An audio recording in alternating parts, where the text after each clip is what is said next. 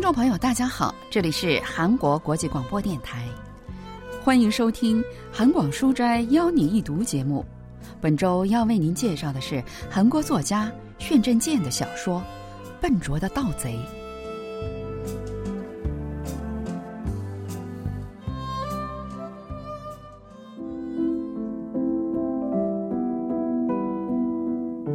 自从搬到张义门以外后，我们一直为找不到住家保姆而头疼。即使是通过各种关系托人，好不容易找到了，也最多干一两个月，甚至有的不到三天就收拾行李走人了。他们离开的理由都一样：布谷鸟的叫声和水流声太凄凉了。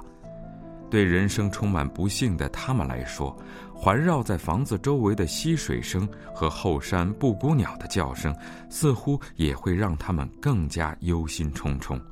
体弱多病的妻子，独自一人，实在无法操持所有家务，所以只要有人愿意来做保姆，不管年纪是大是小，干活是否干净利索，我们都会感激不尽的。小说家炫振健的《笨拙的盗贼》发表于一九三一年。小说主人公的妻子体弱多病，所以需要雇佣一个住家保姆，但因为他们住在远离城市的郊外，很难雇到合适的人。后来认识的油贩子帮他们介绍了一个老奶奶。老奶奶的故乡在黄海道。年纪也已经六十五岁了，而且相貌也不是什么好感型的，衣着更是破烂不堪。但即便是这样，主人公一家也没办法计较，人家愿意来做保姆已经是感激不尽了，更何况妻子反而因此感到更安心了。都这个年纪这个样子了，应该能在这里做长久吧。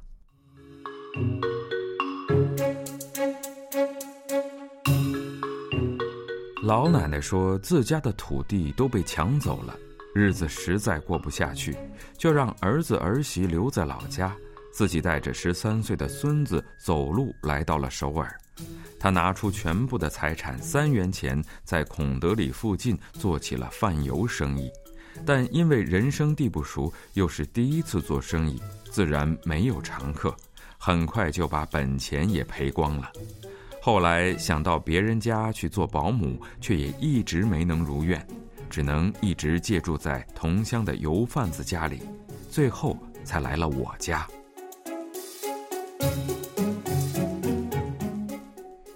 大概过了三天左右，老奶奶对这家人差不多有了些了解之后，就开始向他们诉说自己的不幸境遇。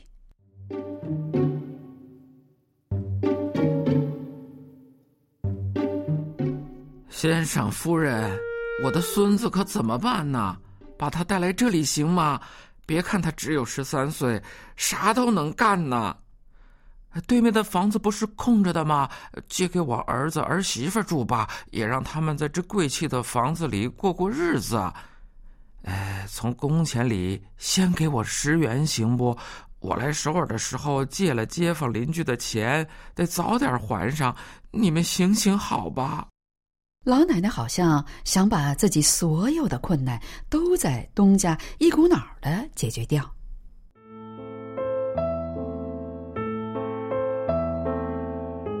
刚开始我觉得他的话虚虚实实，听听就算了，可后来不知为什么，渐渐感觉他所有的诉苦的确是发自内心，就好像掉在水里快要淹死的人一样。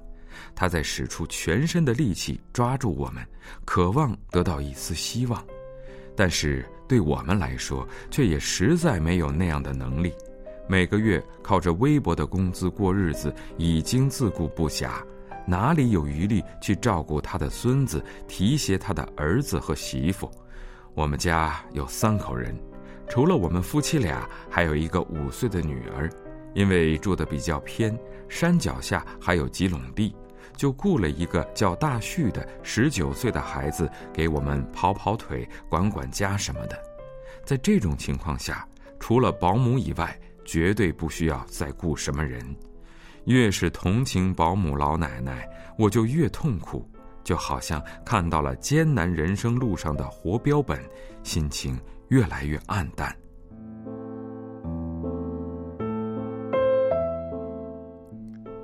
虽然觉得老奶奶很可怜，但主人公也无能为力去帮助她。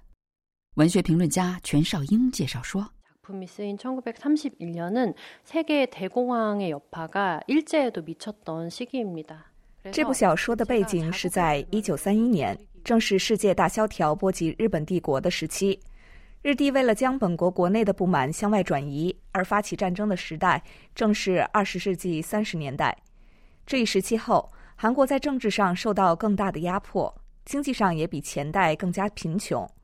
小说中老奶奶这个人物非常真实的展现了二十世纪三十年代韩国经济上的窘迫，尤其是老奶奶所属的下层民众的痛苦更是无法言喻。她甚至放弃了人类必须的睡眠时间，不分昼夜的向主人公祈求。这也暗示着他的家人正处于连一天甚至是几个小时都无法坚持下去的境况之中。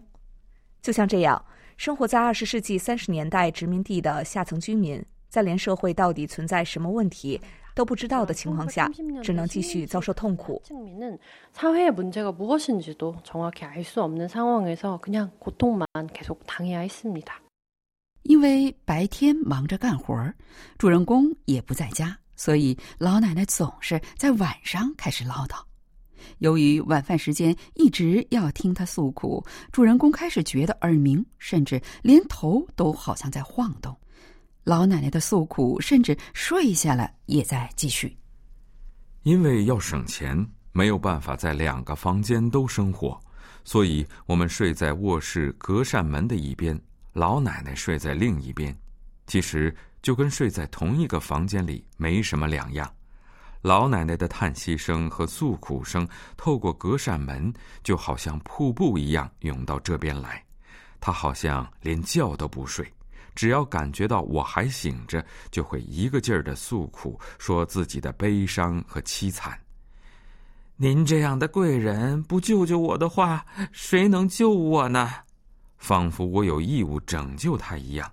他温吞且不厌其烦的纠缠、诉苦和哀求。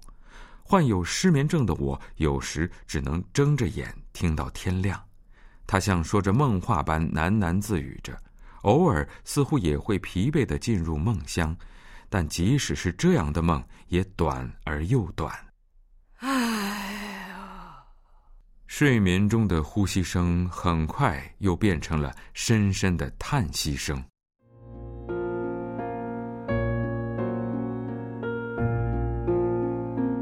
没错，那的确是深深的叹息声。就好像是大海深处波涛汹涌发出的呜呜般的悲凉声音，比起他那千言万语，这叹息才最雄辩地说明了他的悲伤、烦恼和痛苦。我即使是在睡梦中，听到这叹息，也会一下子就睁开眼睛。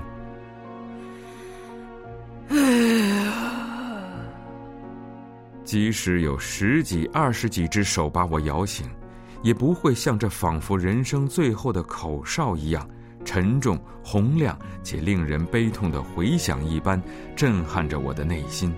从此，我便无法入眠。那纷乱的、痛苦的呼吸，那毫无生机、老而沉重的身体辗转反侧的压抑的声音呐！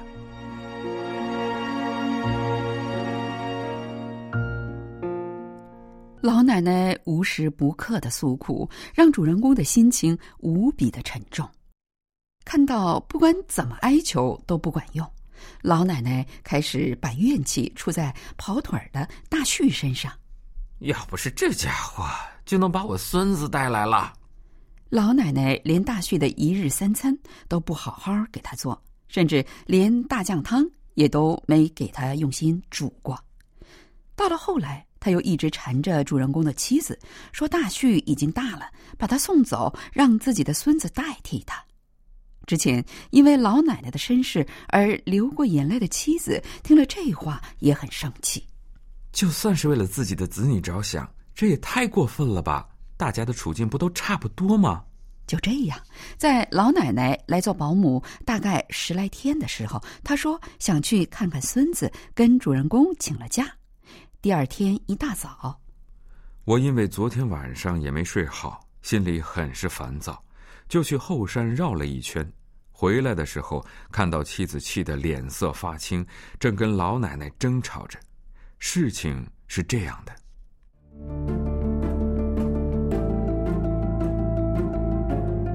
老奶奶起身出去后，妻子看到地板上掉落着一些米粒，他以为是老奶奶在做饭的时候掉下的，可仔细一看，从地板到院子里，再从院子里到水井旁，大米好像一条线一样落了一路。妻子觉得很奇怪，就追了出去，这才发现老奶奶每走一步就会有大米扑簌簌的掉落下来，原来。老奶奶在怀里塞了一包大米，她不知从哪儿捡了个布袋子，装了满满一袋米，偷偷的藏在怀里。但没想到那布袋子有个破洞，他走了一路，那大米就漏了一路。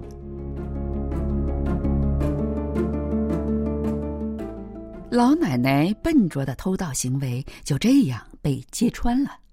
晚上回到家，我问起那老奶奶。妻子说：“他把偷走的大米还了回来，百般谢罪后去找自己的孙子了。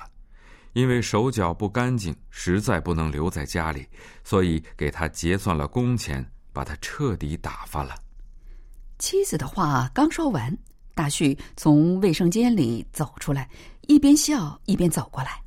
那老奶奶把这些留在厕所里走了，可能是听说要把他送到派出所，吓坏了。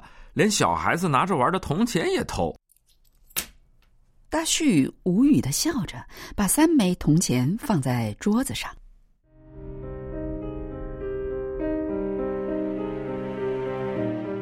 对于老奶奶笨拙的偷盗行为，可以一笑了之吗？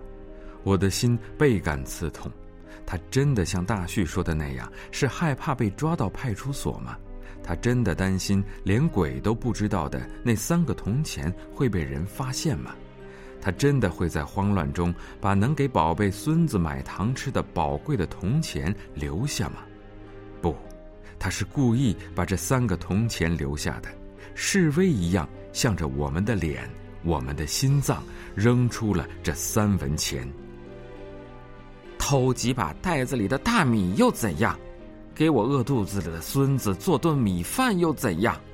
连藏在怀里的大米都要抢走的你们这些斤斤计较的家伙们，把这三个铜钱也拿走吧，去享受你们的荣华富贵吧。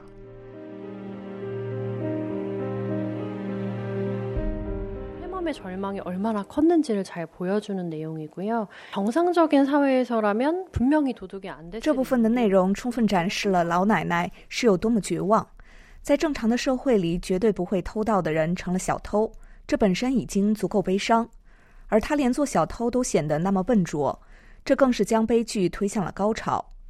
这部小说的特点之一，就是通过不同阶层的矛盾，更加鲜明地展现了二十世纪三十年代的贫困现实。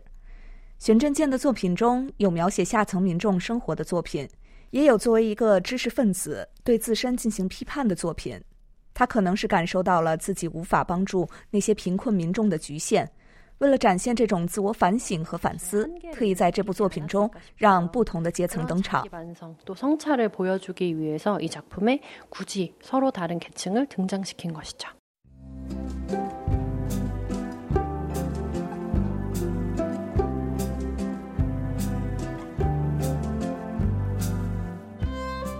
听众朋友今天的韩广书斋邀您一读节目，为您介绍的是韩国作家炫振健的小说《笨拙的盗贼》。今天的节目是由立新跟小南为您播出的，同时韩国国际广播电台一个小时的中国语节目就全部播送完了。感谢您的收听，再会。